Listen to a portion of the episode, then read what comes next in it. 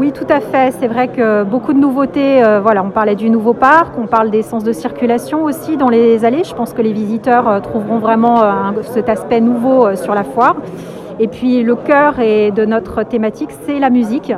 On a choisi un thème volontairement euh, festif, fédérateur, qui mobilisera euh, toutes les tranches d'âge.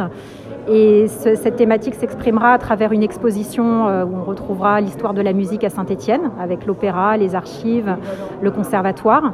Et puis également une grande scène musicale en extérieur qui accueillera aussi bien des talents locaux qui émergent que des talents euh, nationaux. On parle de Cat Centuries, de Tibbs, euh, de Flo de la Vega, par exemple. Donc euh, un rythme de, de, de concert, euh, ou de mini-concert très, très, très chargé.